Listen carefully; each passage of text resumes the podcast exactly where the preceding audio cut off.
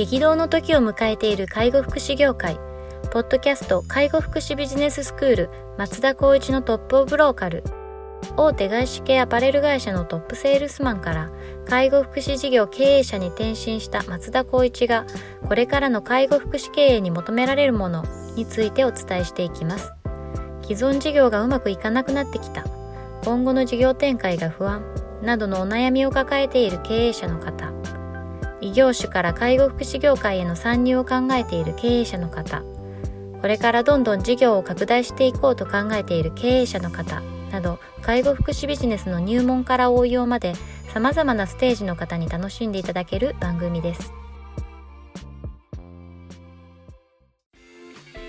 こんにちは。ナビゲーターの松本真嗣です。ポッドキャスト介護福祉ビジネススクール松田光一のトップオブローカル。トップオブローカルとは介護福祉事業において地域に密着し地域に愛されることで地域のナンバーワンになることです。松田さん本日よろしくお願いします。よろしくお願いします。はい。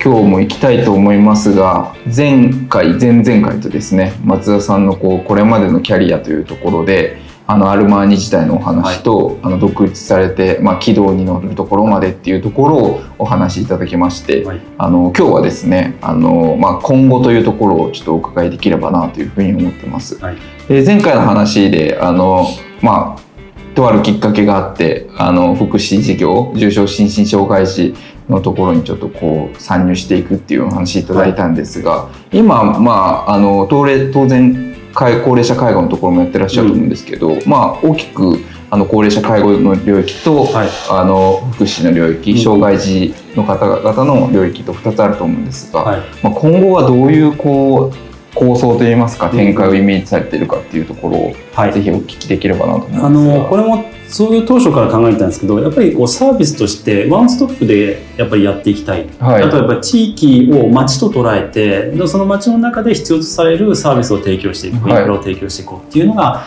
コンセプトにあるので、高齢者も障害者も障害児もまあうちは保育園もやってるんですけど、まあ、健常児とかですね、うん、健常者っていう部分も含めて垣のない環境をやっぱり私たちがサービスを提供しようというところもあるのでもうその福祉に偏るとかいうわけでもなくてもちろん介護保険だったりとか高齢者の方々、えー、あとはもう健常児健常者のもう普通の一般のユーザーさんとかっていうところも対象にいわゆるこの街と捉えた部分のサービスを提供するような形で今後も展開していきたいなと思いますね。あれですよねあの保育園とかもねやられてますね。そうですね。普通のお子さん預かってるってことですね、はい、基本的には保育園なんで保育園をやってたかっていうと前々からやっぱりその雇用しているスタッフからやっぱ託児所が欲しいとか、はい、できれば長く勤めたいんだけど子供がいるからなかなか難しい。多いでしょうね。で優秀な方々が特にそういった方々多くて前々からみんなでやっぱり託児所ってできないかなとかって僕も一人で名古屋市の行政に行って保育園ってどうやってできるんですかとかいうのを相談した時になかなか結構ハードルが高くってなんかやっぱ法人も違う法人を立てなきゃいけないとか、はい、いろいろあったりするんですけどでそこであの国がやっぱり保育園が足りないってことで、えーと、内閣管轄での企業所型保育園っていうのができた瞬間に、はい、あこれ持ち出ししなくてよくて逆に言うと報酬ももらいつつそれで運営できるんだっていうのを知ってそれもさあのいつも言うように出た瞬間にやろう。そうですよね。ちょうどお会いした初めてお会いしたことぐらいの話。もうその時保育園の話してました、ね、してましたしてました。その時の話です。そうですよね、はい、でその後に企業所が出てきたんですけど、はい、保育園やろうと思って、まあ、そのやってほしいって言ったあスタッフはもうお子さん大きくなっちゃったんで利用できなかったですけど単純に今の保育園はスタッフのための保育園、うんうん、働く人たちの保育園という位置づけで保育園を、まあ、運営はしています、ね、そういうことですよねなるほどなるほど、まあ、保育園、まあ、健常児の子たちに対するサービスみたいなところだと思うんですがそれでいくと今後の展望でいくとどうですか？具体的に何かありますか？あのまずあのサブコンセプトみたいな感じで赤ちゃんからお年上まで生活に関わるお手伝い事業っていうに言っているんですね。あ自分たちの、はい、そうです。その中で、えっと、今言ったように高齢者障害者障害児関係なく関わることでもうみんなで共存共栄していこうっていう話なんですけど、うん、もう僕の中での、まあ、中間的な目標でいくとこのサービスを全部一体的に見える環境を作ろうっていうふうなプロジェクトは考えております。あなるほどですね今はちょっとまあ場所は近いですけど、はい、あのいわゆる名古屋市のテンパックというエリアで点々と施設を運営していてだからテンパックを町と捉えて今はサービスを提供しているんですね。それを全部一個の場所に集約してサービスを全て展開していくっていうことをちょっと中長的に考えてそういうことですね。はい、いやそれはすごいビッグプロジェクトですね。そうですね。まあ皆さんにもしあのお伝えできる時がまあ、近々来ればいいかなというふうには思ってますね。すね。エリアの話はどうですか？もうやっぱ天白でっていうような、はい、あの僕は名古屋の部分を、まあ、東西南北で切って4分割したイメージを持ってるんですけどやはり東のエリアこれはなぜかというとその障害児のお子さんで重症心身の施設をやっぱりこういろいろと作ってほしいとか必要だって言われてる人たちがやっぱりこう東の方に多くいてそうなんですね、まあ、もちろん西にも南にも北にも必要だし日本全国にも必要なんですけど先ほど言ったように声を聞くっていうのは東のエリアが多くてなのであのなんだろう遊牧民族じゃないですけどどんどん東の方に町を作っていくっていうイメージで今はちょっと考えてます、ね、あそういうことですね。今はこう天白区っていうエリアですけどそれのまた東をイメージしながら、はいね、あのエリア展開っていうのもちょっと見据えているみたいな。そうですね。そういう形でやっていきたいなというふうに思ってます、ね、ただ本当にもちろんあと営利法人でいう株式会社なので利益は絶対必要ですけど利益を追求するがためにサービスをどんどん展開するわけではなくてもうえっと、いわゆるそのスタッフとして育成ができてそれを担うスタッフがいた上で必要とするサービスの声があったらこそサービスを展開するっていうような形でやっていくっていうのも方針は変わっております、ね、あそういうことですね。確かにもう僕もちょっと外から見させていただいてますけど多分やろうと思えばいくらでも展開できてしまいますよね、うん、今の状況。でもそれだと結局目的と手段が逆転してるというか。そうですね。あとはやっぱりやろうと思ってもちろん、うん、と走らせれば苦労はあるけども進むと思います。けどそういう形だとなかなか自分たちが提供したいというサービスっていう部分でのサービス質がやっぱり下がってきちゃうっていうのもあるしでも言っても一番大事なのはやっぱこの、えっと、採用ですよね。採用の部分で私たちは結構ニッチの狭いやっぱりこう医療依存度の高い人たちを対象にしてるのでそこに対しての採用がしっかりとやっぱこう定着していかないとなかなかサービスを提供できないっていう部分のジレンマもありますね。そういうことですねなんかこうやっぱ人を安定的にこう採用して安定的にこうパフォーマンスしてもらうっていうような状況がいかに作れるかっていう。そうですね。そこは結構大きな課題になってる大きな課題ですし例えばこういわゆるこう受け皿っていうのは準備したんですよね。いわゆるこう日勤滞で在宅でかつ医療っていう部分でいくと私たちは看護師が必要になるんですけどそういった部分では看護師の方が日勤帯で仕事ができる環境は保育園も含めて提供はしてるんですけども、はい、やっぱりその環境と仕事の質もしくは仕事のやり方っていうのもそこでマッチングするかしないかっていう部分でも大きな課題でもあるんですね。いわゆる病院勤めだった看護師の方が在宅に来て私たちみたいにこう病院じゃない環境の中に来るとやっぱり物がなかったりとかやり方が違ったりということで、はい、なかなかパフォーマンスがマッチングしないことが多岐にわたってあるのでそこをやっぱりこちらとしても修正しつつそれを理解してもらえるような時間っていうのも必要かなと思います、ね、あなるほどですね。確かにこう看護師さんあるあるですよね、うん病院でや勤めてたことと在宅が全く違いすぎてそうそうそう適用できないっていう、うん、えあれもないんですか？これもないんですか？みたいな。そうなんですよね。なんですよね。でかつやっぱりその僕が全て対峙できればいい話ですけどまあ一応こう責任者だったりとか違うスタッフが看護師さんと対峙していく中でやっぱりなかなか医療の知識がないとそこに対する対峙できるような環境には成り立たなくなってしまって難しいですよね。そうするとやっぱこうなんだろうなこう立ち位置立場っていうのがなかなか逆転したりとかそれがチームワークを乱す結果的に要因になっちゃうとかいうこともあるのでやっぱりその中でも制度だったりとか仕組みっていうのを、まあ、事業所会社としてしっかりももっともっと構築していかないとぱりサービスの展開必要とされてるけどもそこを出したところで逆に言うと必要とした必要とした人がに迷惑をかけてしまう。ってことにもなりかねないので、まあ、そこはやっぱり慎重に見ざるを得ないところがあります、ね、そういうことですね。その仕組みの部分でいくと今かなりこう ICT のところとか入れてらっしゃいますけど、はい、なんかこうありますか？こう展望的なものは。そうですね。今は、えっと、まずはペーパーレスのは大事ですし、まあ、国でも掲げているような印鑑はやっぱりなくそう、まあ、印鑑は必要だったとしても、まあ、それを、えっと、デジタルにしようということもやってますけど今着手してるのはパパソコンなくそうかっていうような。パソコンをなくす。はい。まあ、仕様の、まあ、僕なんかもそうですけども絶対に必要とするものもいるんですけど、はい。それ以外に事業所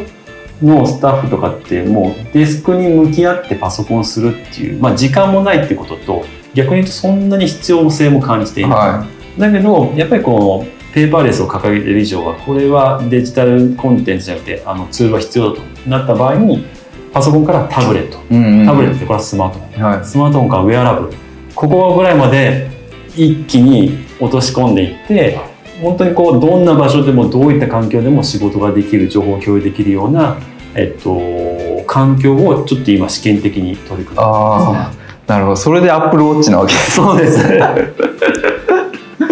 そうなんですよ。アップルウォッチでもうこれを使ってって、それこそやっぱりアラートが鳴るし、ね。アプリケーションも共有できるし、はい。情報もここで見れるわけなので、わざわざパソコンを開けてとか、確かに。えっと、携帯どこだっけとかにもなるし、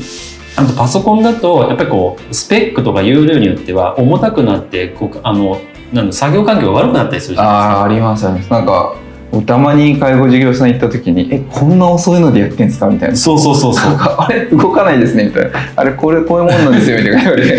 でも本当に僕もそういった電子機器に無知なんですけどこの間あのアップルの法人担当の方とお話しして、はいとにかく、うんと、タブレットでアプリケーションでやった方が速度も速いし僕あのブラウザで行った方が速いのかなと思うんですけど、はアプリで行った方が逆に速かったりするタブレットで。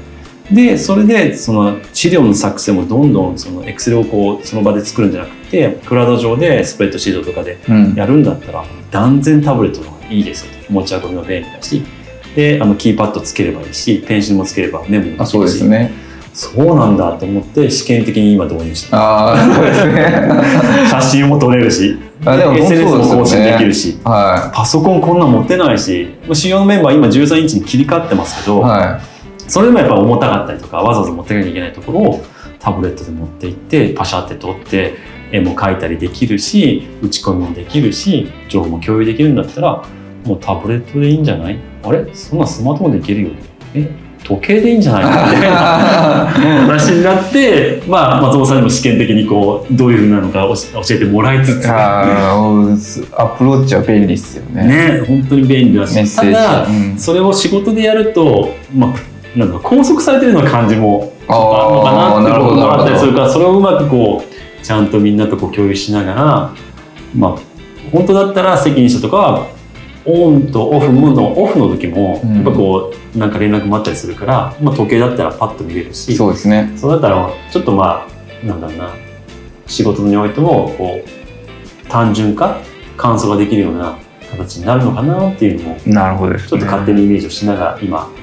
あの模索してます。なるほどですね。じゃあその辺の ICT をうまく活用して、まあ、シンプルに仕事ができるようにっていうところをやられているというところですよね。なんかその辺がしっかりこう形になってこれば質を落とさずに次のこう展開っていうのがとにかくした人の育成にもつながりますし時間に費やせますしあとは何よりも利用者に対して時間が費やせるので、うん。現場とやっぱり現場をサポートする本社管理の部分としっかりとその仕組みを構築していきたいなと。ああで思もってますね本当そうですよね。こう僕はどっちかっていうとこう現あの本社側の人間なのでやっぱいかにこう現場に集中してもらえるかっていうところはすごいやっぱり考えてたりするんですけどなかなかそういう思考がないような法人さんもきっとあるんだろうなと。そうですね。単純なきっかけと本当にこう考え方の転換だと思うんですけど、うん。やっぱり松本さんは特にやっぱりその本社側のおスタッフとしてやっぱりこう結果も出していると僕は認識してるんですけど、やっぱそういうような結果も出せる人があの本社の部分にコミットできれば必ず売り上げだったりとか働く環境が良くなるっていうことは、皆さん分かってるとは思うんですね、はい。ただそういう人材に出会わないかもしくはそこを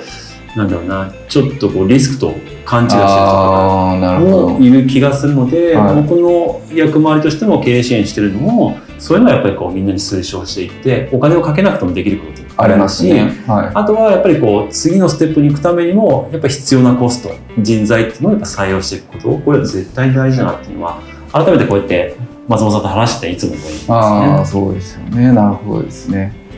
いや次の展開が非常に楽しみな楽しみにしててください、ね、ちょっとおなんかあのこの間言ってたことかなって思うことをリリースできればいいかなと思ってます。ね。まあちょうど10年っていうところで、ね、はい、次の10年に向けてっていうところが今の状況ってことです、ね、あとは会社としては100年企業を目指してますので100が死んでもずっと。100年企業ってすごいですよね、はい、もう言うぐらい、まあ、簡単なんですけどでもまあちょっと目指してもいいかなって。いや孫の代代までうちの会社いいよねって言われるようにしたいと思います。本当まあトヨタさんとかまあ、日本で有名どころとはありますけど、うん、なんかこう DNA といいますかこう誰が社長になってもこう組織のこう DNA みたいなのがあってやっぱこうパフォーマンスをすごい安定的に発揮できるって。そういう状況じゃないと100年企業にならないですもんね、うん、きっと。本当にそうだと思いますだからそれこそさっき言ったやる意義だったりとかその理念っていう部分をいい意味で時代には沿う形ですけども変えずに、うん、やっぱこう進んでいきたいなと思いますね。なるほどですね。